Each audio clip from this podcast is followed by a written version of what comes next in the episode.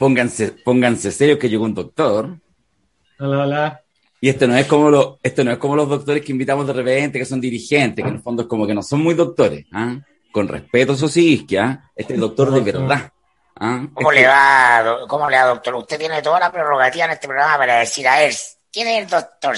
Claro, claro, claro. ¿Ah? Cuando digamos alguna huevada, a ver, ¿quién es el doctor? ¿Cómo estás, Gabriel? Muy bien, muy bien. Muchas gracias por la invitación. Eh, Dale, oye, un placer. Muchas, muchas gracias por haber venido. Hicimos, mira, yo voy a contar la historia. Te voy a contar que ya estamos grabando. Acabamos de, de- de partir. Partimos el podcast de inmediato. Este podcast especial hay que decir, Alberto, Mirko, que no, hace tiempo que no lo hacíamos, ¿ah? Nos habíamos quedado en nuestra, en nuestra zona confort de los lunes. Y, y parece que no nos había parecido oportuno, en fin, las cosas de la vida, tener a veces estas conversaciones que en algún minuto tenemos. Y, Una sección de salud de la cosa nostra. claro, Ya, justamente. Perfecto, una línea ya de... Pero la última, la última vez que, que se hizo, claro, Fue con Isquia. fue La última 8,8. vez que, Bueno, sí, sí, tío, que Ocho Así que, como ocho Richter, sí. Ah, fue por eso. Doctor, doctor, ensáyese una chuchadita. Claro, claro, sí, pues estuve practicando la tapita, me dijeron todo, todo Ya, tipo ah, de- ya, perf- ah, ya, muy bien. Oye, yo puedo aprovechar de hacer Claro, una pregunta. Vengo en son de paz, la verdad. Sí, no, pero yo quiero hacer una pregunta por eso mismo, así, que no tiene que ver con Chile, que es una duda que tengo hace mucho rato y no logro entender. Hay algunos médicos que me han dado respuestas, pero no me satisfacen. Quiero saber si esta vez llega, llegó algo. Em, China tiene 4.800 muertos. Fue el primer país con COVID. Sí. ¿ya? Tiene un muerto como cada seis días. ¿ya? Eh, fundamentalmente en unos 10 o 20 pedaz- trocitos del, del- de, de su, de su espacio nacional, que es bastante grande. Eh, nunca se propagó. Eh, y, y las condiciones para que se propagase, al menos las sociales, son todas. O sea, hacinamiento, es una potencia mundial, pero un país hiper subdesarrollado. Tiene un ingreso per cápita 5, 8 veces menos que el de Chile. O sea, eh, na- nada que uno pueda decir, eh, el metro, los trenes van todos llenos, los buses van todos llenos. Entonces, uno dice, ¿qué les funcionó? Claro, claro. No, bueno, el caso de China es bien interesante porque, bueno, primero fue, ¿no es cierto?, donde se originó la pandemia. Y obviamente que las condiciones de libertad de prensa y facilidades, ¿no es cierto?, de comunicaciones, eh, las quejas sobre manejo de la información no muy transparente, en particular al principio de la pandemia, eh, hacen que no sea tan fácil, ¿no es cierto?, creer este milagro chino, por decirlo así. Pero la verdad es que eh, todos los datos que hay hoy día eh, apuntan a que efectivamente lo que ocurrió en China, tanto en Wuhan, que es una ciudad de 20 millones de habitantes, súper, súper dens- densa urbanamente hablando, eh, fue realmente muy exitoso. ¿Y qué cosas hacen que haya sido muy exitoso? Primero que actuaron Mm. con mucha eh, agresividad al principio, ¿no es cierto? Lo que hoy día llamamos estrategias de eliminación, un poco lo mismo que está detrás de la propuesta que, eh, en la que estamos, hemos asesorado al Colmen, ¿no es cierto? Y que hizo que rápidamente se alcanzara mucho control. Hicieron un cierre de la ciudad muy intensivo, o sea, ellos cerraron absolutamente todo, las calles eran patrulladas por robots para que nadie saliera, eh, el testeo, trazabilidad y aislamiento en China funcionaba desde antes que eh, partiera la pandemia, no solo por, eh, porque obviamente en China hay un estado mucho más vigilante que en el resto del mundo, sino que también porque ellos ya habían tenido una pandemia previa, ¿no es cierto? En particular el año 2003 habían tenido una que había sido muy importante en China y habían tenido brotes entre medios, entonces era un país que ya tenía, ¿no es cierto?, eh, cierta costumbre de enfrentarlo. Y por otra parte, la verdad es que, claro, la idiosincrasia china y la disciplina es algo que es realmente notable.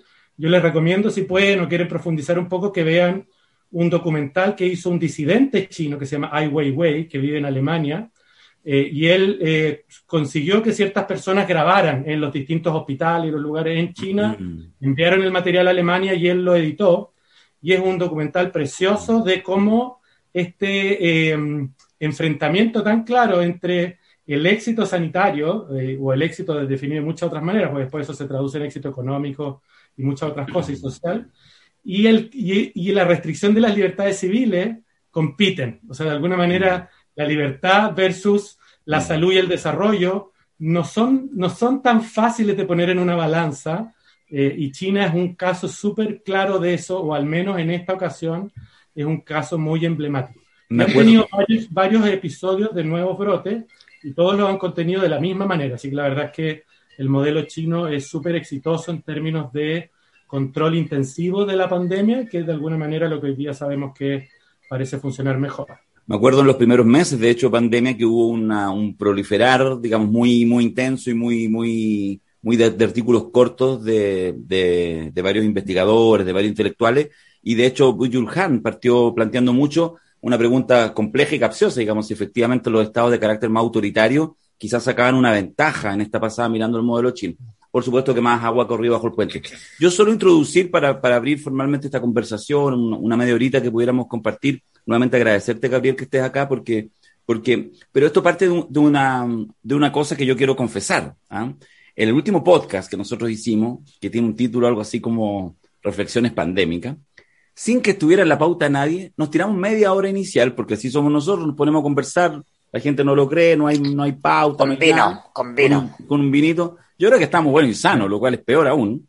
¿ah? Eh, pero eh, empezamos a conversar y hicimos reflexiones. Entonces, y son las reflexiones de tres personas que no son ni por jugar expertos ni en pandemia, ni epidemiólogos, ni médicos, ni nada.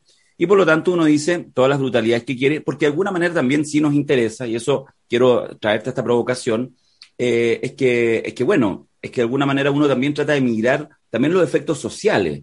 Y a veces decir cosas, nos animamos acá, porque estamos como en el living de la casa, a decir cosas medias incorrectas, etcétera, al menos para testearlas. No para ponerse en esas posiciones maniqueas del que niega la pandemia, pero tampoco, digamos, del que entiende que luz divina Estado, luz divina ciencia nos tiene que decir todo. Entonces, bueno, es la invitación un poco para poder compartir eh, estas reflexiones. Yo, yo por de pronto, solo, solo para iniciar un poco, eh, esta idea que, que, viene planteando el Colmet y que tú también has tenido ahí un liderazgo súper importante, esta idea, digamos, como del cortocircuito, que además, cuando en este minuto vienen bajando los casos, vienen bajando de manera sostenida en las últimas semanas, y entonces uno, ustedes dicen una cosa que es absolutamente contraintuitiva.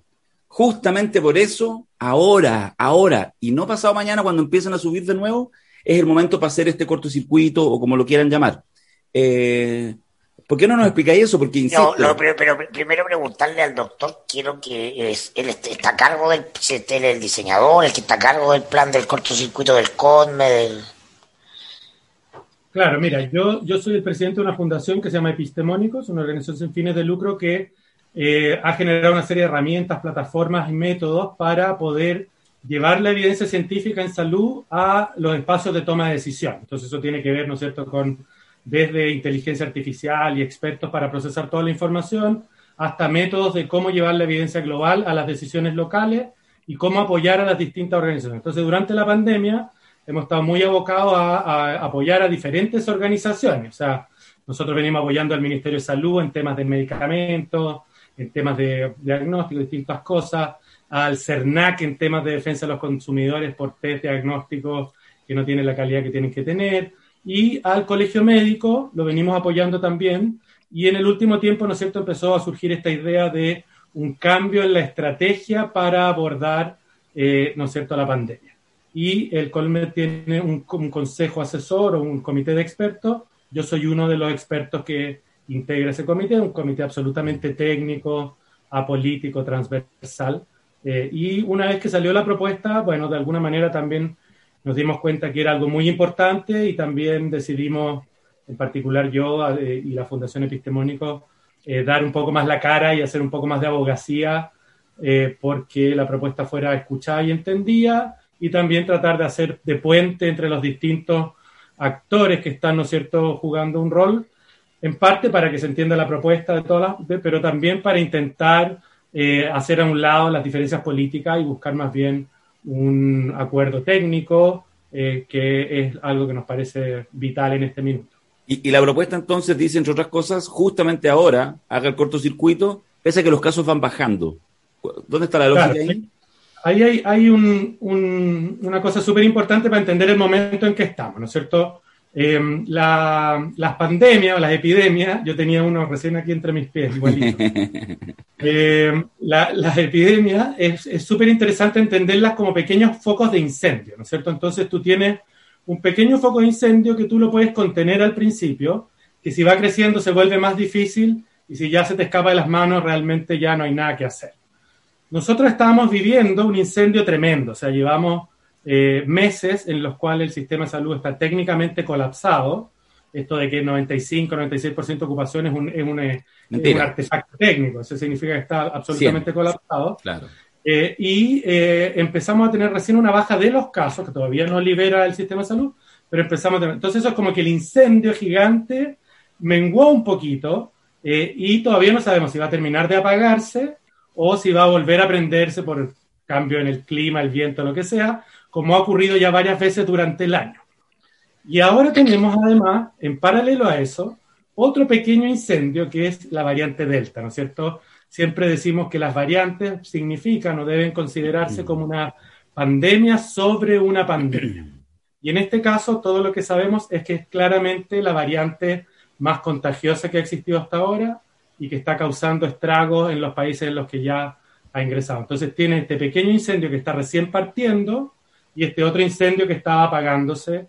Y por lo tanto, esta propuesta tiene una ventana súper acotada en la cual podría ponerle freno rápido a ese pequeño incendio que está partiendo y a su vez terminar de consolidar lo que veníamos ganando eh, con la o la previa, que es de alguna manera por la razón que esta se le llama estrategia de eliminación o de supresión agresiva o de máxima supresión o de cero COVID, son todos sinónimos, que significa que cuando estás saliendo, aprietas hasta llegar a lo mínimo posible en vez de soltar. Eh, algo que probablemente para ustedes es muy familiar en política o otras cosas. Si dejas al enemigo, ahí le das una oportunidad, el típico supervillano de la película superhéroe que deja al, al- al- al gallo encadenado en una pieza, le da la oportunidad, ¿no es cierto?, para re- re- replantearse y volver a causar. Carlitos, Carlitos Way con Al Pacino. Claro, tal cual. Do you remember me? Sí. Benny Bianco from the Son los Bronx. últimos minutos Benny de- Blanco del, del. Padrino 1, ¿ah? donde Michael Corleone manda a vitearse a todos Claro. y entonces ahora vamos a empezar a mirar los de a uno. Sí, sí, Ah, bueno. el- el- el- no soy, obviamente aquí yo probablemente yo me voy a carrilear, pero yo, yo no soy tan, tan experto en el padrino, pero sí hay mucha, hay mucha analogía. O sea, claramente al coronavirus y a la variante Delta había, hay que pararle en Múnich, ¿no es cierto? Esa es como un poco Sí. el- el- la metáfora. Eh, a pesar que tengo una, creo que por ahí les escuché una, una interpretación histórica de, de dónde venía esa cita que no estoy seguro si comparto con ustedes. Podemos ir al final de eso para no cambiar de tema. Pero, pero sí creo que eso es muy claro. Es decir, la variante Delta hay que atacarla inmediatamente porque si no, eh, después es absolutamente imparable. Que es lo que hoy día nos damos cuenta que hizo una diferencia gigantesca entre China, eh, Nueva Zelanda, Corea del Sur, Taiwán. O sea, los países que decidieron desde el día uno tener una estrategia de eliminación del COVID son los que finalmente tuvieron mejores resultados sanitarios. Porque permite trazar, además. Bueno, además, pero también ellos, ellos hicieron un esfuerzo muy importante en eliminar prácticamente los casos. Eh, Nueva Zelanda ha estado muchos días sin casos, tiene 26 muertos en total, o sea, para que uno se haga una idea. En Chile, por lo bajo, tenemos 40.000 eh, y, y- y hay países que tienen muchísimo más, ¿no es cierto? Incluso ajustado por población. Entonces, de alguna manera, esa eh, incertidumbre que había al principio de cuál era la mejor manera de enfrentarlo, hoy día está absolutamente despejada y sabemos Entonces la, la- la pregunta clave es ¿por qué no lo hacemos? Bueno, yo te diría que ahí hay varias cosas. Lo primero es que es evidencia que se ha ido consolidando en los últimos meses. O sea, de alguna manera ahí hay, un, hay una eh, difusión lenta de todo este conocimiento, tiene que terminar de aquilatarse, todo el mundo tiene que terminar de entenderlo.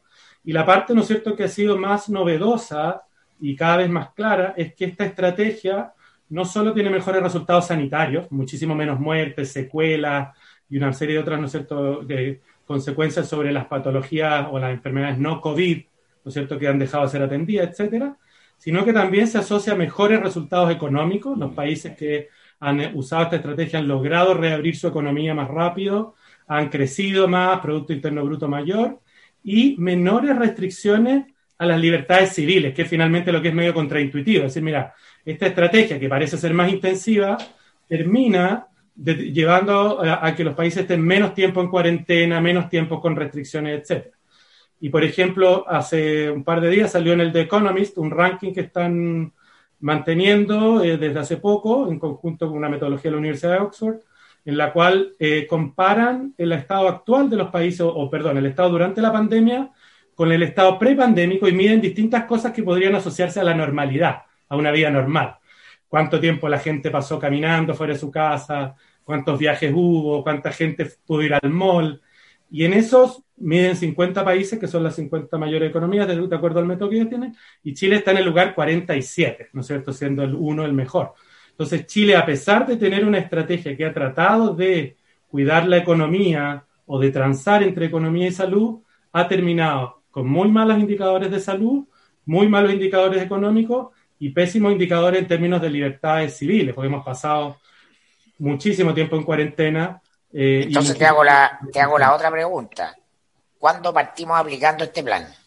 Bueno, desde el punto de vista de esta ventana, nosotros pensamos que debiéramos partir hoy día, digamos. O sea, no hay mucho tiempo que perder. Obviamente que esto requiere logística, requiere coordinarlo bien. Si tú anuncias que mañana entramos en este cortocircuito, se te aglomera la gente en el mall, en el bar, en todo lo que hemos visto, ¿no es cierto? Entonces hay que planearlo.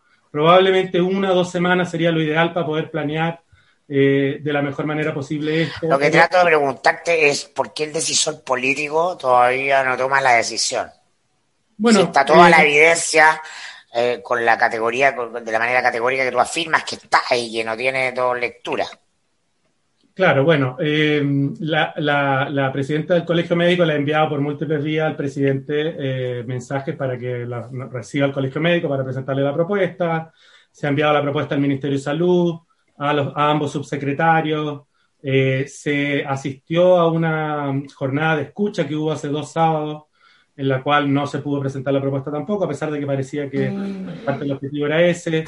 Y se han hecho también múltiples eh, esfuerzos informales para contarle la propuesta a distintos actores. El Colegio Médico se ha reunido con múltiples organizaciones de todo tipo para explicar la propuesta y contarla. Así que la verdad no tengo una explicación. Me imagino que hay o falta de convencimiento o razones políticas que, eh, hacen que, em, era difícil cruzar, ¿no es cierto?, esa línea en la cual uno dice, bueno, vamos a mirar la propuesta del colegio médico y vamos última pregunta, última pregunta antes que este mayor, porque estoy en la pregunta chica periodista, periodista radio. ¿No debería haber elecciones primarias el 18 de julio, no de acuerdo a este plan?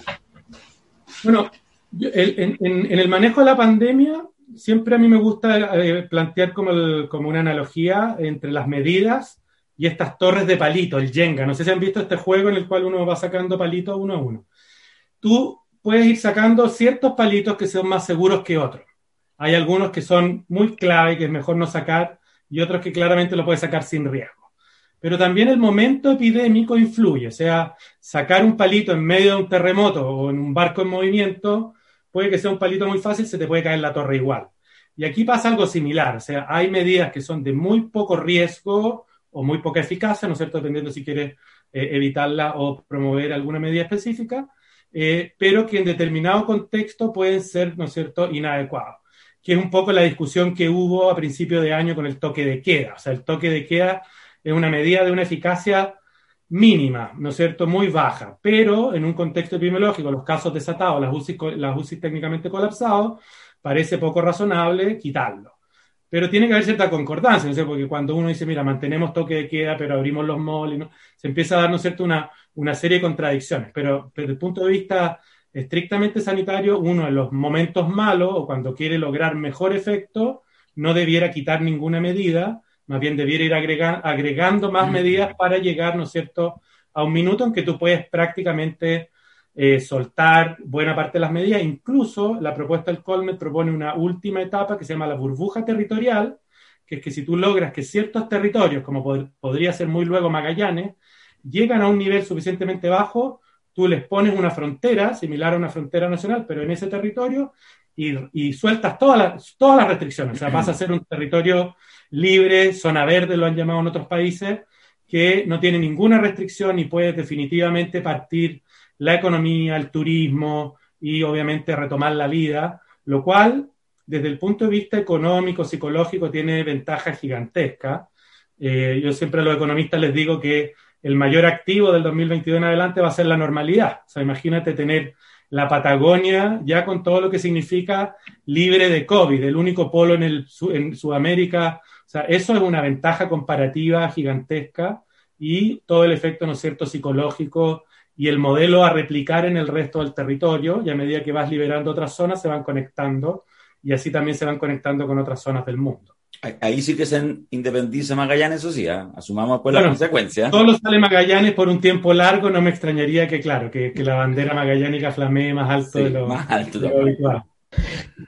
Gabriel, eh, a ver, si uno mira los números desde el principio, uno siente que hay una, situación doble. O sea, en términos de, voy a decir una cosa que, que es media cruel, pero es mirando los números. El problema del COVID es muy fuerte en lo sistémico, o sea, el sistema de salud se ve muy estresado. No es tan terrible en términos de la cantidad de muertos, porque si uno mira un año normal, enfermedad respiratoria eh, de por medio, cerca de 10.000, y en dos años serían 20.000, más los EPOC son unos 25.000, y nosotros estamos en un año y medio en 35. O sea, eh, efectivamente es, es, más, es harto más, pero no es, no es una peste así tipo la peste negra, o sea, no, no es 100 veces más, no es, no es una situación de ese, de ese tipo, ni la, ni la gripe española, ni nada de eso.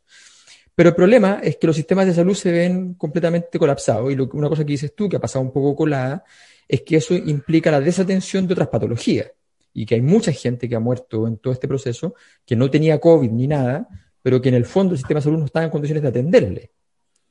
Eh, o que no ha muerto, pero ha quedado con secuelas graves, o que va a recibir necesariamente un tratamiento que es inadecuado, un conjunto de elementos de ese tipo. La pregunta es, ¿existía la alternativa de alguna clase de estrategia sanitaria que liberara un poco a los hospitales de esta carga y que, entre comillas, hospitalizara un poco, con un poco de gasto de plata, los hogares a través de gestión local, a través de médicos a cargo de territorio, a través de un conjunto de otros mecanismos, eh, uno se podría imaginar que es posible que las personas que, que están no es tan grave, pero, pero pueden estar ocupando camas en hospitales, podrían eventualmente estar en su casa si hubiese un mecanismo de supervisión, una aplicación del teléfono, unas formas de medición de las temperaturas en línea, un conjunto de otro tipo de, estrategia. ¿Existía esa posibilidad? ¿Existió en algún momento la, posibilidad de que se hiciera un plan de trabajo que en ese sentido liberara el sistema de salud y no, no transformara esto no solo en una crisis COVID, sino en una crisis sistémica de la salud? Claro, mire, yo te diría que el, año pasado en particular eh, los distintos países tomaron distintos caminos y algunos efectivamente plantearon algo muy similar a lo que tú estás diciendo. Lejos el más emblemático es Suecia. O sea, Suecia tuvo una estrategia en que muy explícitamente dijeron que vamos a tener medidas mínimas, vamos a tratar de hacer precisamente lo que dices tú, tratar de contenerlo, pero no es cierto, tratando los casos en sus casas. En ese minuto se pensaba que prácticamente los únicos afectados eran adultos mayores entonces se diseñó una estrategia que pensaba aplicarlo de esa manera. Y muchos países, en particular países occidentales y muy fuertemente los europeos, plantearon esta hipótesis de que debíamos aplanar la curva, o sea, ganar tiempo para que los hospitales no colapsen y así, ¿no es cierto?, paliar esto que en realidad no tenía tanta mortalidad como, como, como parecía al principio. Sin embargo, sucedieron varias cosas. O sea, lo primero es que eh, al alcanzar una globalidad como la que nunca habíamos visto, o sea, esta, es, lo que ha caracterizado esta pandemia es la extensión, o sea, de alguna manera eso hace que tenga características muy distintas a otras epidemias, incluso, ¿no es cierto? Eh, obviamente el número de muertes y otras cosas eh, no es tan mortal como la gripe española o la viruela en, en el descubrimiento de América, digamos, pero en términos porcentuales, pero sí en términos de la cantidad de personas afectadas, es algo que nunca antes habíamos visto y la globalidad, ¿no es cierto? Entonces, mm. esto hizo que em, el desafío fuera mucho más complejo, en parte por la aparición de las variantes, que era algo que nadie pensaba que iba a llegar a esta magnitud, obviamente algunos pocos sí, pero la, la enorme mayoría no tenía claridad de esto, lo que ha significado que tengamos olas sucesivas y que tengamos además variantes cada vez más contagiosas y de mayor gravedad. Entonces, esto que planteas tú de que Chile tendría pocos muertos era cierto el año pasado. El año pasado tú podías hacer ciertos cálculos y decir, mira, quizás con la influenza, años malos de influenza, por ahí por los años 50, puede ser que sean años malos. Pero hoy día, si miras el exceso de mortalidad en los últimos meses, que es una de las cifras que mejor refleja los muertos totales, estamos con sobre el 50% eh, o cifras muy cercanas en los últimos meses, lo cual ya se escapa y es claramente lo pone a nivel de las mayores tragedias de, de nuestra historia republicana. O sea, está a nivel de los grandes terremotos, el de Chillán, eh, supera cualquier tipo de, eh, de, de, epidemia. Entonces, eh, ese argumento de alguna forma también fue superado por este, ¿no es cierto?, mejora de la versión en términos virológicos del coronavirus que hizo que todos estos esfuerzos por contenerlo, por aplanar la curva, eh, que serían las estrategias que no son las de eliminación, terminaron probando ser ineficientes y hoy día están todos los países dando, cambiando. O sea, países que muy explícitamente como Inglaterra, ¿no es cierto?, que fue el más emblemático, tuvo que hacer un viraje completo, Boris Johnson tuvo que comerse todas sus palabras y eh, hacer una estrategia de eliminación muy intensa. Y ahora está en la duda de, si definitivamente volver a apretar a pesar de que ya había prometido la apertura o no. Los casos de hospitalizados se dispararon. La última cifra de ayer es que se, se dispararon las hospitalizaciones, que era, que era lo que estaban esperando y a ver si aguantaban o no. Pero a ver, ahí hay una cosa que es interesante, porque en el fondo, eh, claro, los que aplanaron la curva en el fondo, lo que pasó simplemente es que postergaron la crisis. Entonces, de repente eran, aparecieron en el diario como los casos de éxito y tres meses después eran una catástrofe. Entonces, lo que generó mucha confusión en términos de política pública a nivel mundial porque habían casos, ¿A quién no encontrabas a quién, claro, cuál era el caso de éxito y cuál no, en el fondo. Pero en el, en el fondo, claro, y eso ahí, eso avala la tesis de la eliminación como la forma más, más inteligente. Yo, estoy pensando en la lógica de que además, de, sobre todo al principio, uno podría haber pensado efectivamente en una tipo, se podría haber ensayado una práctica como esta, eh, o dejar liberados ciertos hospitales para otro tipo de patologías para evitar este tipo de crisis, porque efectivamente una situación bien grave que personas que tengan patologías que tienen mayores niveles de mortalidad, pero menos probabilidad de tener la enfermedad, no tengan acceso a, la atención a la atención que podría salvarles la vida. Entonces también es una situación que, que probablemente en, en, no pocas familias puede ser bastante crítica y que plantea una injusticia derivada del asunto. Ahora, una, otra problemática que a mí me parece súper interesante de lo que, de lo que ha pasado en el, en el último tiempo es plantearse frente a, lo, que, a lo que ha sido la, eh, la discusión respecto a... Espera, que viene aquí el bebé. ¿Qué pasó, Fede? El medio menor, nivel medio menor. Nivel medio menor, ya sí, que estamos en otra, en otra etapa. Menor medio cacho. Está haciendo, está haciendo, una, protesta al respecto. No, lo que te decía es que. Dice, los podcasts son los lunes. Y hoy es viernes. mira, mira, ¿qué, ¿qué pasó? Vamos de copas. Le he sacado el computador, me dice. bueno, entonces lo que te quería plantear en el fondo es, ok, esa, esa discusión eh, efectivamente hoy día está, entre comillas, superada. Ahora, la pregunta es, eh, lo que da la sensación a uno mirando también los datos es que Chile, el momento clave que perdió, o sea, o, que, o que donde se, se, fraguó el desastre actual fue el verano, ¿no? Porque en el verano los casos en todos los países bajan y Chile logró que no bajasen. Eh, y eso pronosticaba entonces un invierno eh, infernal, aparentemente. ¿Es así? ¿Fue el verano un elemento clave en todo este proceso? ¿Y a qué se culpa, más allá de las cosas que parecen obvias, como el permiso de vacaciones y cosas por el estilo, ¿cuáles son las, causas de esa, de esa situación en el verano?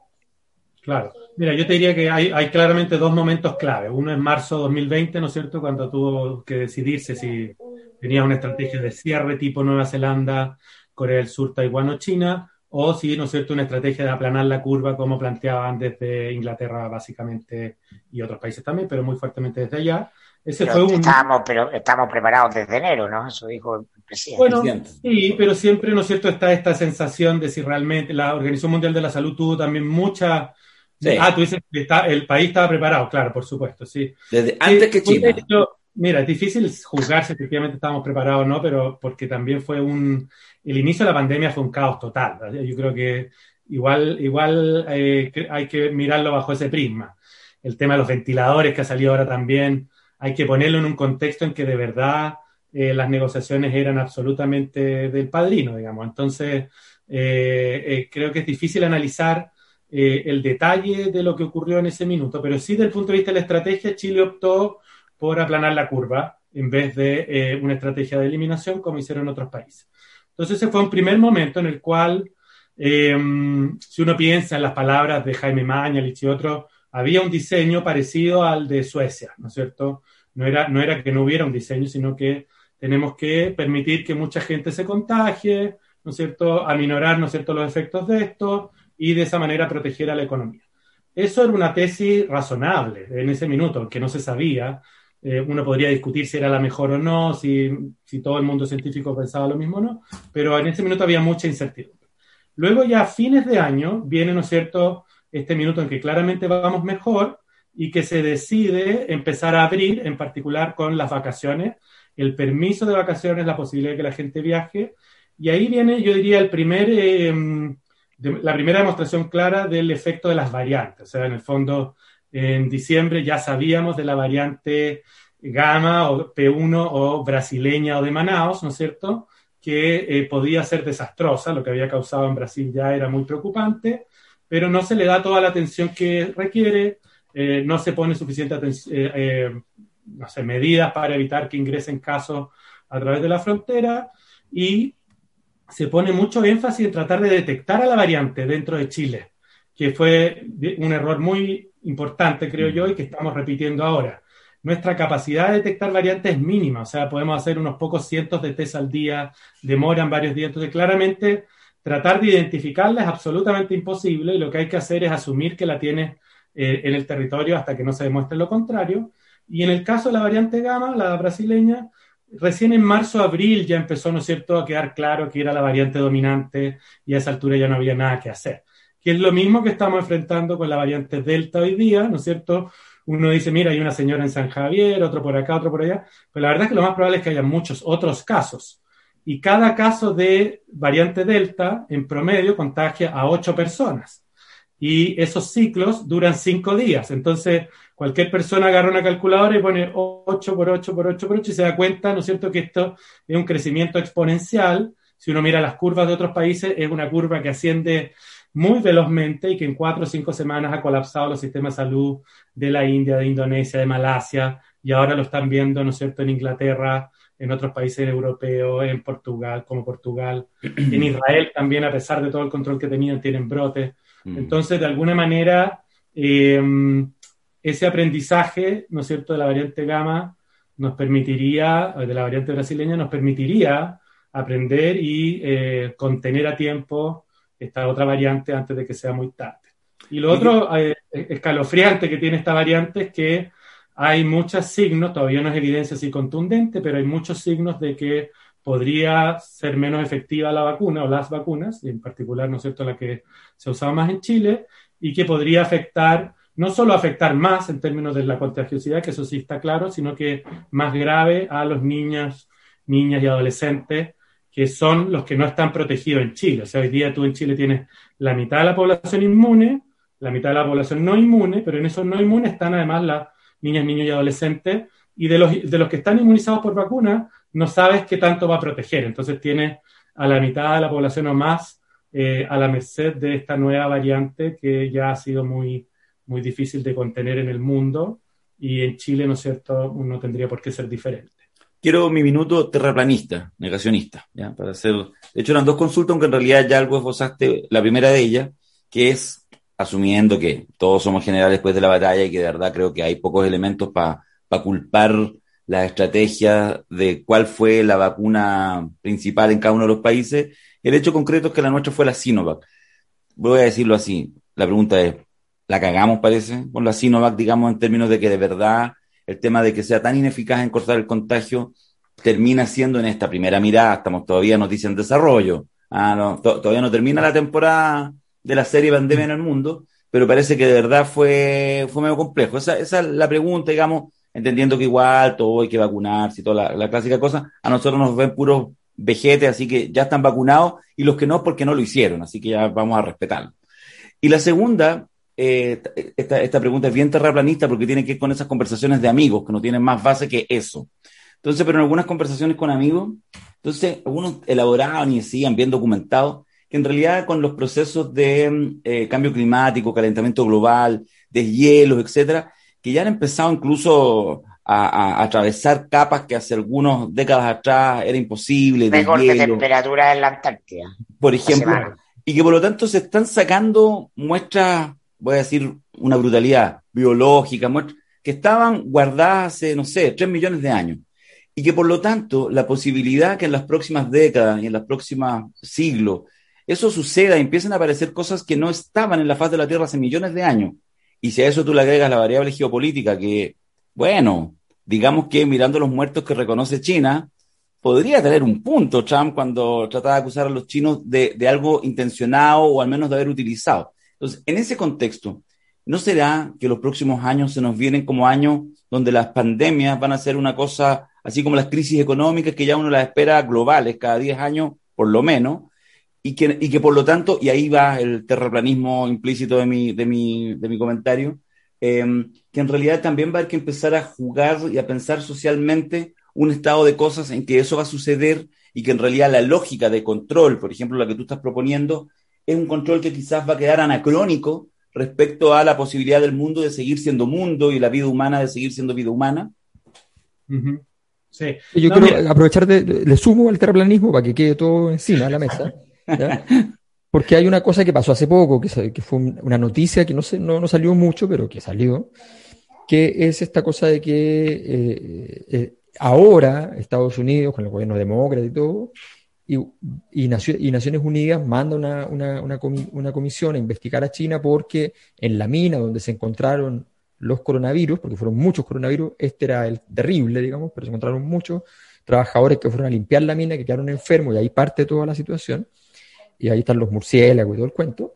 Eh, en, ese, en, ese proceso, eh, hoy habría gente razonable y no gente de la que estaba loca antes, que estaba diciendo entonces que es posible que, se, que hayan, hayan sido negligentes al cuidar los coronavirus que estaban adentro o que lo hayan dejado escapar eventualmente, eh, o que en versiones no han sido dichas, pero sí han sido insinuadas, que que, lo, que no tuvieron problema en dejarlo escapar eh, cuando ya tenían claro cómo poder enfrentarlo. Implícitamente eso implicaría que no sabemos nosotros cómo enfrentarlo y ellos sí. Todo eso hoy día eh, ha sido noticia y ha sido más, o menos oficial y podría involucrar alguna clase de, de, relación crítica con el, con el proceso político mundial. O sea, podría significar que de alguna manera Estados Unidos en algún momento le diga a China, rompo relaciones, me enojo harto con usted, quiero declarar la guerra, cualquier cosa así, porque significaría una agresión objetiva hacia Occidente en ese sentido. Sí. Bueno, aquí vienen las preguntas difíciles. Voy a partir de la... De la sácanos de la ignorancia, Gabriel, sácanos de la ignorancia. La primera, la, más fácil de responder es la de la vacuna, ¿no es cierto? Porque en el fondo, eh, como tú bien decías, Darío, todos somos generales después de la batalla, pero lo importante siempre cuando uno toma decisiones es que tú tienes opciones, ¿no es cierto? Es o una cosa o no, o, u otra. Cuando haces algo, una opción puede no ser no hacer nada o hacer algo distinto. En el minuto en que se tomó la decisión de, ¿no es cierto?, acceder a la vacuna, la decisión fue, ¿no es cierto?, la vacuna que podía darte las mejores condiciones en términos de costo, accesibilidad, una vacuna muy segura por el tipo de tecnología, una vacuna que iba a ser producida en grandes volúmenes, que era fácil de distribuir logísticamente, y eso en parte explica también, no solo por eso, pues obviamente que hay factores relacionados con el sistema de salud, atención primaria, etcétera, pero que hayamos logrado el éxito que logramos en términos de la vacunación. Em, es muy difícil separar el efecto de el haber vacunado tan exitosamente de cuánto influyó en la situación en la que estamos hoy día el haber descuidado eh, los aspectos más allá de la vacunación los otros factores. Cuánto influyó el haber dado, ¿no es cierto?, esta sensación de que estábamos afuera, mm. cuánto influyó, ¿no es cierto?, el relajo de la ciudadanía, la fatiga pandémica. Entonces, prácticamente imposible saber cuánto de lo que estamos viviendo es efecto, ¿no es cierto?, de que es una vacuna menos buena en cortar los contagios que otra. Obviamente es menos, sabemos que es menos efectiva desde el día uno, pero si la decisión hubiera sido, ¿sabes qué? No, Sinovac no, porque Chinovac y mejor vamos por Pfizer, hoy día estaríamos como muchos países que tienen 1% de su población vacunada o menos, porque, porque esas eran las decisiones reales. Entonces, ambas opciones tenían muchas cosas en contra. Lo que no quita que hoy día tengamos, ¿no es cierto?, que con más información, con más opciones, volver a revisar si efectivamente sigue siendo la mejor estrategia Sinovac, que puede ser. Hay, hay un estudio, hay varios estudios, pero uno particularmente muy, muy interesante, que es un pueblo completo en Brasil que se llama Serrana, que vacunaron al 75% de la población adulta y a pesar de que tienen ingresos de personas de fuera, etcétera, están funcionando prácticamente como si hubiera inmunidad de rebaño. O sea, de alguna manera tienen un control absoluto de la pandemia a pesar de estar en una zona de Brasil súper compleja. Y por otro lado, tienes otros estudios que muestran que Sinovac en ciertos grupos de edad, como los adultos mayores, no está tan claro su efecto. Entonces, hay mucha incertidumbre eh, con respecto a todas las vacunas, no es algo solo de Sinovac, cuál es el efecto de las variantes. Entonces, las vacunas hoy día completas están cuestionadas y la verdad es que es, prácticamente imposible afirmar con certeza cuál es la mejor estrategia. Pero a mí me parece que en este minuto, dado que ya estamos embarcados en esta campaña de vacunación, que la eficacia de la vacuna está súper demostrada con los estudios iniciales, lo más lógico es apuntalar esa campaña para seguir vacunando a la mayor cantidad de gente posible hasta que no tengamos evidencia clara de que hay una mejor alternativa o de que complementar la vacuna con otras, otras vacunas puede ser bueno y reforzar todas las otras medidas.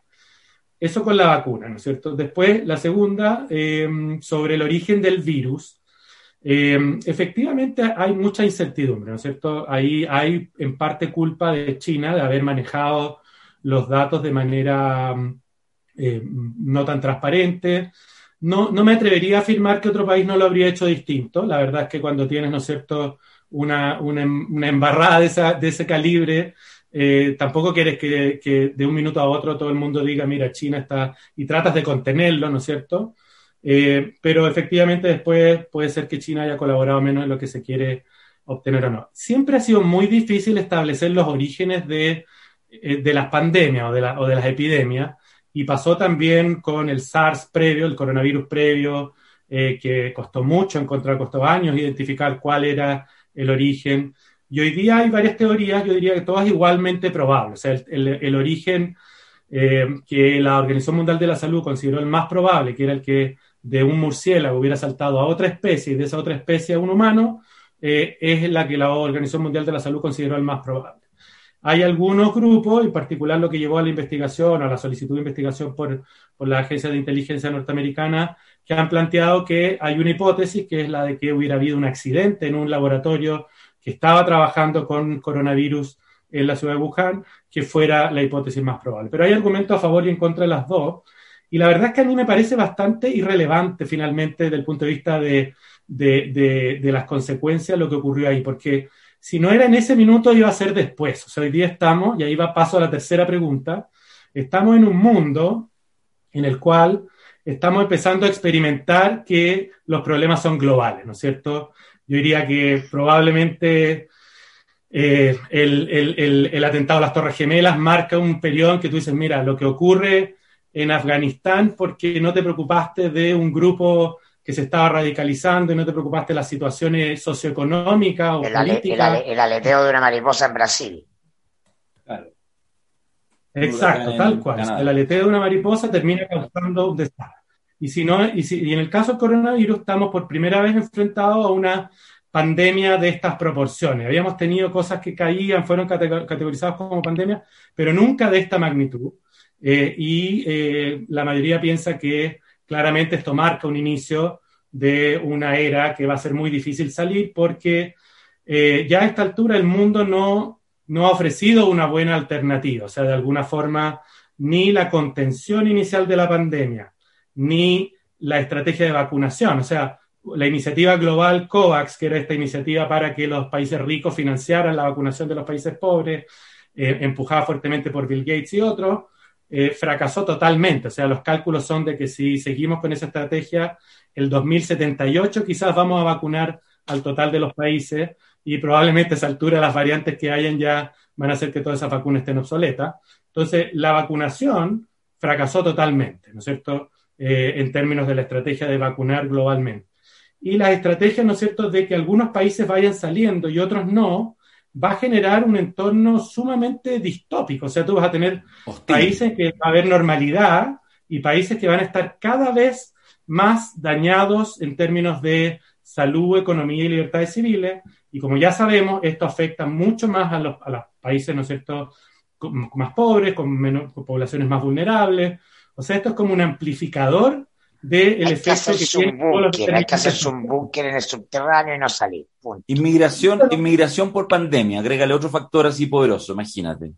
No, o sea, es, es evidente que si, si, la situación se mantiene en el tiempo, tú vas a tener lo que ocurre hoy día con la fuga de cerebro, ¿no es cierto? Los, mejores capitales humanos se van a ir a los lugares en que la vida es normal.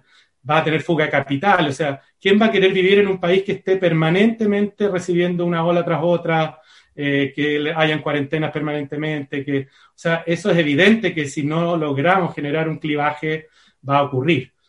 Y lo que es muy importante, y también creo yo desde la mirada nacional chilena, es que esto, en todas las emergencias siempre la primera recomendación es, bueno, primero asegúrate tú para después poder ayudar al resto. O sea, cuando en un avión te dan la primera instrucción, mira, van a caer mascarillas, asegúrate la tuya y después ayuda al del lado.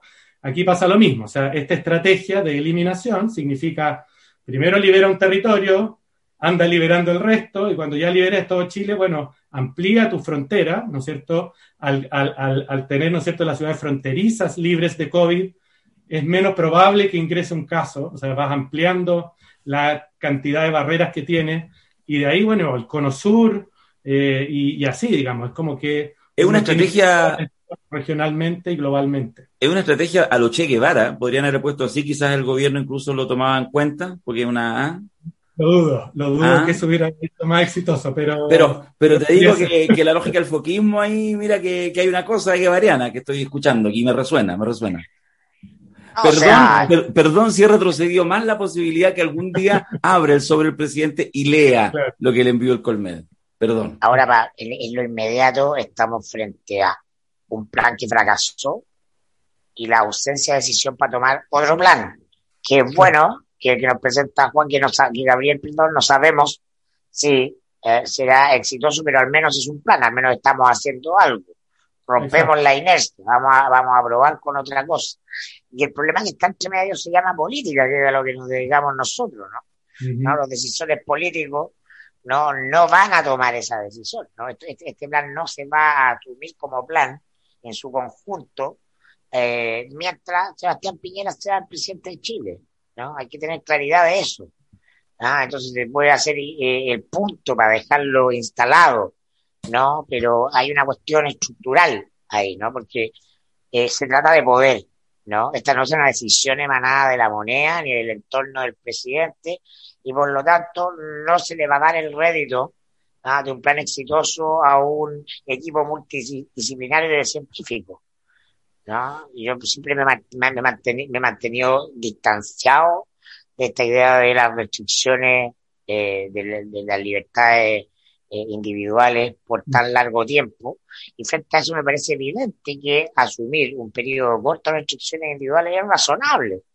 ¿ah? Es evidentemente razonable. Pero estamos en la inercia, porque estamos en un problema político que si tú lo, claro, con la pandemia acuciante, pero si tú te vas área por área, lo que hay en el sistema político es inercia. Porque además estamos en el famoso año en que a los políticos hay que excusarlos de que tomen decisiones porque están en campaña. ¿No? De hecho, los analistas dicen, no, este año electoral, no planifiquen, no creas que este año se va a hacer nada. ¿ah? Entonces, ese año no deberíamos pagarle a los políticos. Pero bueno, se les paga igual, ya se les paga más. Entonces, no, estamos frente a toda esa entropía, ¿no? Lo último para terminar, Moisés Naim, ¿ah? que es como, eh, cuando yo sea grande quiero ser Moisés Naim, ¿ah? como que juega en el Barcelona de los analistas políticos, dice probablemente a la pandemia sea un ensayo general para las catástrofes que vienen, ¿ah? a las que eh, aludías tú, Gabriel y Darío, ¿no? En, la idea de que viene, vienen los desastres climáticos que tienen efectos en cadena de cosas que van a alterar la vida humana como la conocemos de manera radical. Mm. Sí, sí, yo quiero aprovechar esa, esa, esa ruta que, que hizo, eh, que planteó Mirko para, hacer, para hacerte, Gabriel, dos preguntas que son bien tontas y bien cortas, pero que podrían generarte muchos problemas, que depende cómo las respondas, pero, pero son tontas y cortas. El momento Isquia. Claro, el, momento, claro, el momento de hacerle una pregunta así como que, ah, a ver si... No, no, no. Esto, esto es más, más, más simple. Es como dos preguntas que son diferentes y quiero matizar, aclarar que son diferentes. Uno, si esto fuera una prueba alternativa, Eh, Mañalich tuvo más diseño que Paris, igual nivel de diseño que Paris a la estrategia, o menos diseño que Paris en la estrategia. Y luego, la siguiente pregunta, Mañalich lo hizo mejor que Paris, lo hizo igual que Paris o lo hizo peor que Paris. ¿Qué, qué responderías tú a esas dos Sí, con lo de Mirko, o sea, yo creo que efectivamente eh, el presidente, este es un problema que es de salud, pero también, ¿no es cierto?, afecta todas, muchas otras dimensiones, sino todas. Entonces, evidentemente que la solución está en manos del presidente. Y em, yo al menos, y creo que muchos de los que estamos en esto, no perdemos la esperanza de que quizás, ¿no es cierto?, eh, generando un escenario de cierto tipo, o cuando ya no sé, sea demasiado evidente que estamos en una situación de variante Delta desatada, etcétera, se pueda generar eh, una eh, revisión o, implementación del plan del Colmed o de un plan similar. O sea, a mí, por ejemplo, si saliera el gobierno con una medida, un plan igual al, del Colmed, pero con otro nombre, bueno, quizás queda, ¿no es cierto?, esta sensación de que eh, se logró un empate o de alguna manera se logró eh, ese, ese, salir de ese impasse político, ¿ah? ¿no es cierto? Yo en varias partes he dicho, pucha, si, si Vidal y Bravo pudieron abrazarse, ¿por qué no se va a abrazar Isquia y Sebastián Piñera, ¿no es cierto? Eh, puede existir, yo creo que eso, eso, en un momento como el que estamos, con, con cifras tan claras, con eh, estrategias tan claras, ¿no es cierto?, en términos de que se podría hacer mejor, eh, creo que podría darse, no, no pierdo esa esperanza. Eh, y con respecto a las preguntas de Alberto, yo diría que no, no, hay, no ha habido un gran cambio de estrategia en Chile. O sea, yo creo que, que la estrategia sigue siendo una estrategia de, eh, no de eliminación, sino que normalmente se le dice a, las otras estrategias en inglés de stop and go, de, se podría traducir como de frenar y acelerar, o de abrir y cerrar hemos estado siempre en una estrategia de ese tipo. O sea, cada vez que estuvimos un poco mejor fue, mira, vamos a abrir, retorno a la normalidad, eh, eh, liberalizar las restricciones, permiso de vacación. O sea, hemos estado en ese abrir y cerrar, que era el diseño inicial, con pequeños matices quizás, pero, pero yo creo que sigue siendo eh, una estrategia similar. O sea, no creo que haya habido un gran cambio de estrategia. Creo también, obviamente, todo el mundo sabe, y Jaime Mañalich también lo ha dicho, él sigue conversando con el presidente, yo converso con él también, o sea, yo converso con Jaime Mañalich, con, especialmente en el último tiempo, con cierta frecuencia. O sea, no, no, es tan fácil separar, o sea, uno dice, mira, ah, hubo dos ministros, pero, pero los equipos siguen siendo parecidos, los que influyen en la toma de decisiones siguen siendo, ¿no es cierto?, eh, Mañalich y París también hablan, o sea, no, no, es que sean entes absolutamente independientes y a veces la prensa los quiere poner como, como casi que estuvieran... Claro, pero no, no ocurre... Este exacto, exacto, pero no ocurre de esa manera. Entonces, Gente como nosotros hace esas cosas. Es muy difícil hacer, ¿no cierto?, un juicio de preguntas alternativas porque no hay una alternativa correcta, que es un poco lo, lo que lo hace muy difícil.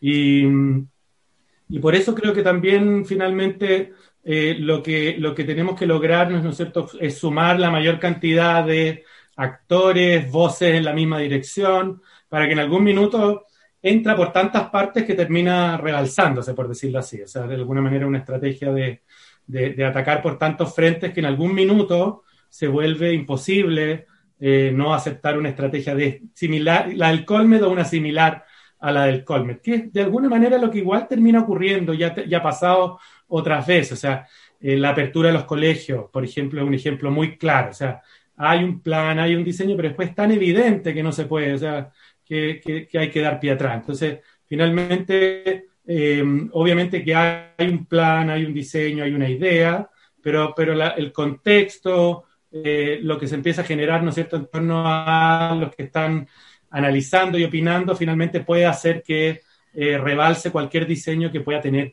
la autoridad. yo no sé por qué todavía no estamos aplicando interferol en cantidades industriales, pero bueno. no, podía, no podía evitarlo mismo Macari, sí. yo, tengo una pregunta para hacer. La, la, solución está clara, ¿no? no. Interferol para creo que hay que mandar a, Gabriel, hay que mandar a Gabriel a Siberia, la verdad está establecida. ¿no? mira, han, habido casos similares con los medicamentos en todos los sectores, y la verdad es que ahí, ahí ha sido, claro, siempre se trata de, tomar un caso. Eh, obviamente que el caso del alcalde Daniel Cabo es, un poco más, porque ha sido muy insistente, ¿no es cierto? De alguna manera se ha dado esto como de que persevera en su, en defender, ¿no es cierto?, lo indefendible. Oh.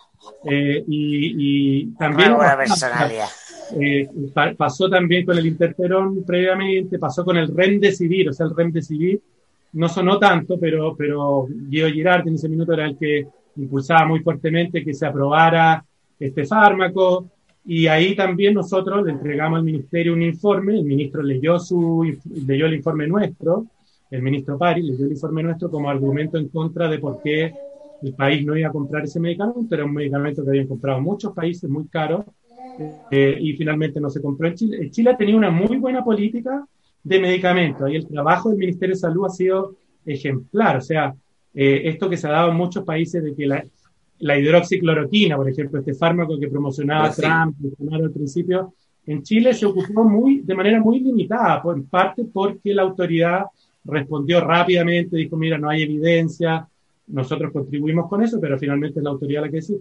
O sea, Chile ha sido muy ejemplar y la autoridad sanitaria ha sido muy ejemplar en muchas áreas. O sea, los medicamentos, la vacunación, eh, la ampliación de, la capacidad hospitalaria han sido realmente espectaculares. Pero le han faltado otros componentes y uno de los componentes creemos que es la estrategia, ¿no es cierto? Esto de decir, mira, ¿cuál es el norte? ¿Hacia dónde tenemos que ir? Entonces hay táctica, pero no hay estrategia o la estrategia que se eligió no era la correcta. Entonces, mira, no teníamos que ir para el norte, teníamos que ir para el sur. Y eso es lo que es muy difícil de cambiar, ¿no es cierto? Cuando tienes mm.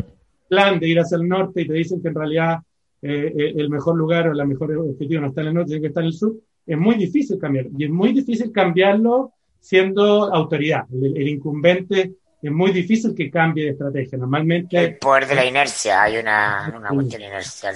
Mayol tiene una última pregunta y yo después un comentario para ir ya cerrando y liberando a Gabriel, que hemos abusado de su paciencia. Sí. Es que está muy interesante porque Buenísimo. Gabriel tiene algo que, que, que es muy inhabitual, hay que decirlo, para, para mal del resto, pero que, que es la, la, capacidad de hacer distinciones muy finas respecto a cada cosa. ¿ya?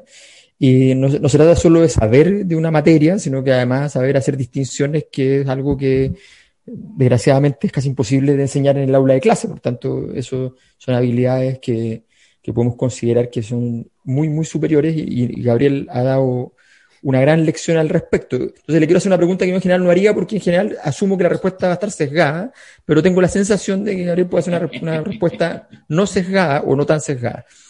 Eh, y yo sí creo que existen las cosas no tan cejadas. ¿eh? A ver, el, si uno miraba marzo del año 2020, eh, daba una sensación escalofriante de que el gobierno había sido, eh, había trabajado muy mal la trazabilidad. Siempre se ha dicho que la trazabilidad ha sido un problema, eso es cierto. Lo, asumo cierto porque además lo dijo hasta la hija del presidente, o sea, el presidente que es epidemióloga lo dijo en un momento de crisis de su, de su padre, por entiendo que es tan evidente que era algo que cualquier persona eh, técnicamente habilitada lo iba a decir. Pero en marzo hay una cosa que llama la atención, pero tal vez tú puedes decirnos que en realidad no fue tan obvio el error, sino que muchos países lo habrían cometido al mismo tiempo y, y se vio, en general, después de la batalla se ve. Entonces, eso quiero saber. Porque si uno mira marzo, cuando se declara la pandemia, si no recuerdo mal, no me, no, no, no me acuerdo el dato, pero o habían tres PCR hechos públicamente, así como en términos del sistema público, o no había ni uno. Y los siguientes días habrán habido 10, 15, o sea, nada, no, no habían PCR. Habían PCR hechos por privados, por gente que contrataba, pero no había una... Entonces se declara la pandemia un poco a ciegas. ¿Eso es normal? ¿Tiene que ver con las dinámicas mismas de que de repente te das cuenta y tienes que partir?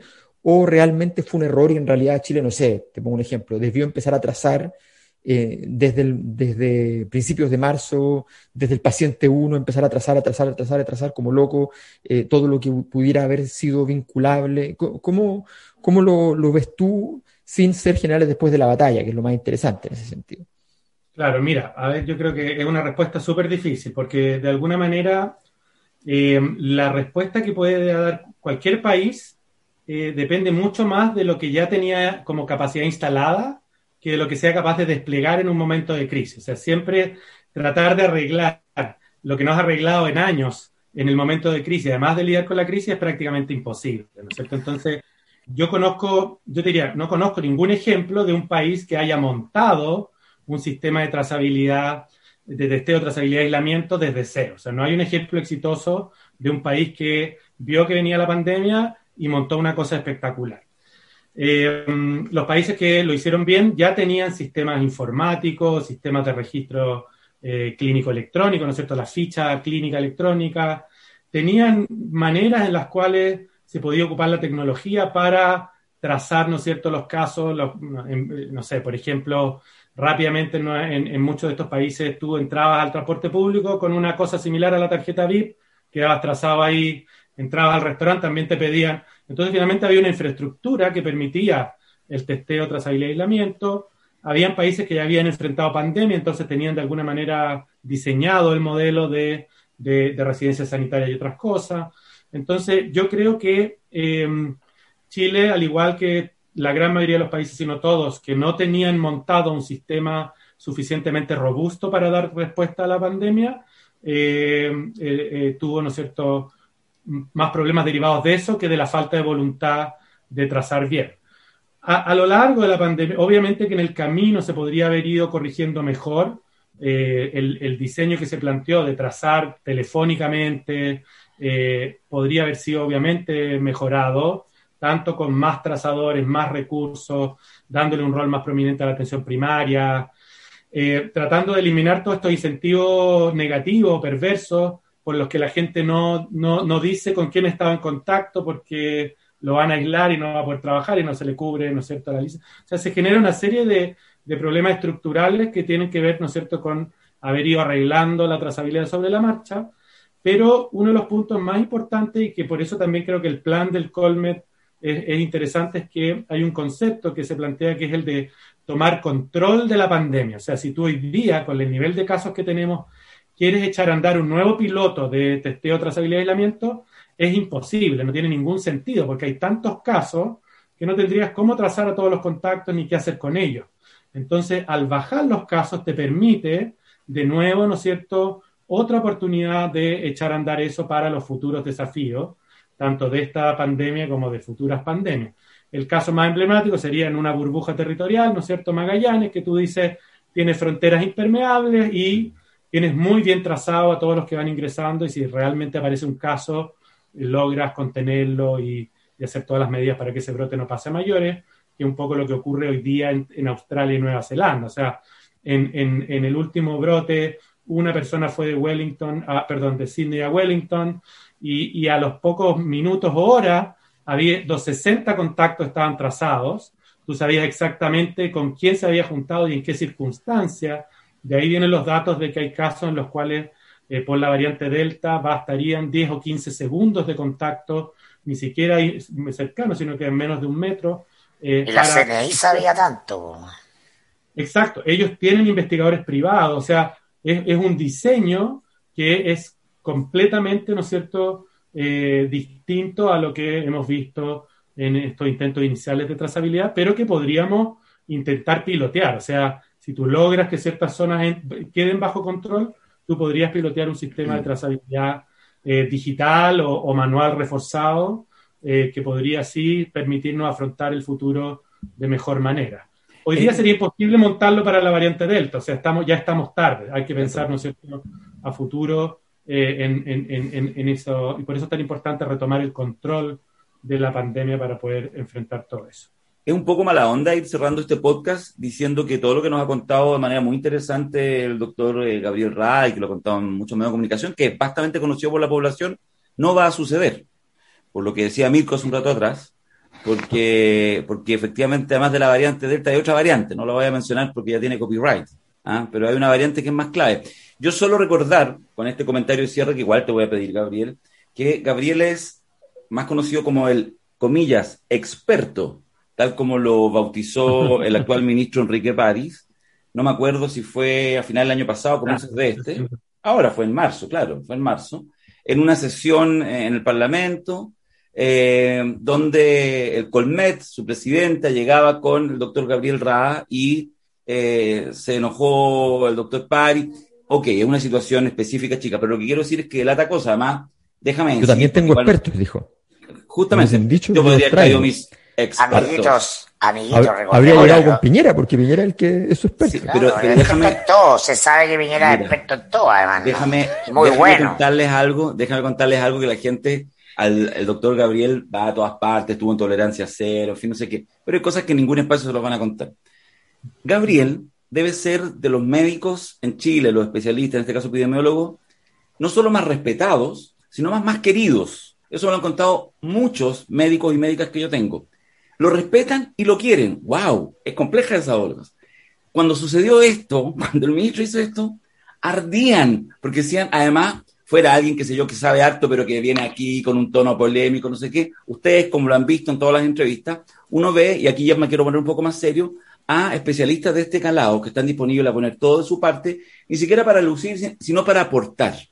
Yo lo que termino diciendo, y te pido también un, comentario, quizás una retroalimentación, Gabriel, que yo imagino, más allá de que todavía falta una enormidad para que termine este gobierno, eh, yo no logro imaginarme que en marzo del próximo año, pensando en un cambio de, un itinerario, digamos, normal, si esto puede, si esta realidad que vivimos puede llamarse normal, yo creo que efectivamente la pandemia y su efecto y el tema sanitario va a tener, seguir, va a seguir teniendo una gran importancia, una mayor, un gran calado, una gran urgencia. Yo creo que sería una buena idea empezar a hablar ahora de pensar que haya un equipo de gente al alero del Colmet, por ejemplo, con otras organizaciones, que pudiera hacerse cargo más que en realidad disputas de programáticas de un candidato u otro, yo llego aquí con mi ministro de salud porque él tiene las goticas mágicas, yo llego con otro ministro de salud porque en realidad le vamos a dar continuidad. Algunos han osado a plantear la continuidad del actual equipo eh, ministerial de salud. Quizás es hora de que no los expertos como esta cosa tecnocrática, sino quienes efectivamente están en el día a día mirando, que, que son posibles de sentarse en una mesa y cambiar de opinión y convencerse, y desde ahí, con la ayuda de la ciencia y el sentido común, construir, sean los que eh, sean parte de, ojalá, de, una, de un camino de mejora, no solo salir de la pandemia, sino de generar condiciones sanitarias. Así que quería hacerte ese, ese mensaje, quería contar estas intimidades tontas. El qué, La cabeza de caballo. Obviamente todo es verdad. Todo lo que he dicho es verdad. Gabriel, recomiéndanos, recomiéndanos algún nutricionista para Darío. Eh, no, mira, eh, eh, obviamente agradecer tus tu, palabras y también sí, para mí fue súper súper bonito ver el, la reacción que hubo frente a eso, pero, pero la verdad que yo creo que denota dos cosas. O sea, lo primero es que estamos en un sistema, y eso no tiene que ver solamente con, con esa situación puntual, pero en el cual las personas tienen demasiado protagonismo. O sea, finalmente eh, que el ministro, que está sometido a una presión gigantesca, que esos días estaba, de alguna manera, eso, ese, ese momento ocurrió cuando se estaba dando un quiebre, en parte dado por, por el podcast que eh, hizo con usted, en el cual pasó de ser, la, la, percepción era que la estrategia iba muy bien, eh, estábamos absolutamente miel sobre hojuelas, y se empezó a derrumbar todo, ¿no es cierto? Entonces, era un, momento... Castillo de naipe. Otro castillo de naipe. Entonces, yo creo que era un momento sumamente estresante para, para el ministro eh, y eh, no creo que haya habido ninguna insinuación hacia mi persona en particular. O sea, yo creo que, que, no lo veo por ese lado eh, y em, creo que fue un fruto de las circunstancias, pero creo que también eso nos lleva como a la reflexión de, de que ustedes lo han planteado, yo les he escuchado en algunos podcasts también, de plantear, ¿no es cierto?, que la forma de tomar decisión, ¿no es cierto?, basado en las personas en personas que te representan, eh, toda esta discusión sobre los distintos tipos de democracia, etcétera, tiene que ver con lo mismo. O sea, hoy día estamos en un mundo en el que cada vez tenemos menos confianza en personas. Las personas son mucho más frágiles por el efecto de las redes sociales y otras cosas. O sea, tú puedes tener el mejor ministro de salud y de un minuto para otro deja de serlo porque le encontraron como en Inglaterra al ministro que la pillan, lo pillan con su amante eh, eh, burlando la cuarentena. Y, ¿A quién no le ha pasado? y se te desarma todo. Entonces, de alguna manera tenemos que llegar a un sistema que sea menos dependiente de las personas y eh, eso puede tener que ver, ¿no es cierto?, con generar estas instancias en que hay, primero, más actores, más miradas, más transparencia, eh, que también hay más apoyo técnico. O sea, hoy día eh, pues, contar con toda la información es un desafío ya en sí mismo. O sea, hoy día tú escuchas a la gente, a, un experto diciendo que hay que poner la tercera dosis, otro que no, otro que hay que poner Pfizer. O sea, tenemos un, eh, como dirían los uruguayos, un quilombo de voces científicas también. Entonces, hay, hay mucho que avanzar en esa dirección. Una casa remolienda es más chileno. Una casa remolienda es una buena manera de plantearlo. Y eso claramente tenemos que eh, ver cómo avanzar. Yo creo que aquí obviamente que hay una oportunidad. Yo no pierdo la esperanza de que mm, aprovechemos esta ventana de oportunidad, que no dejemos pasar esta oportunidad.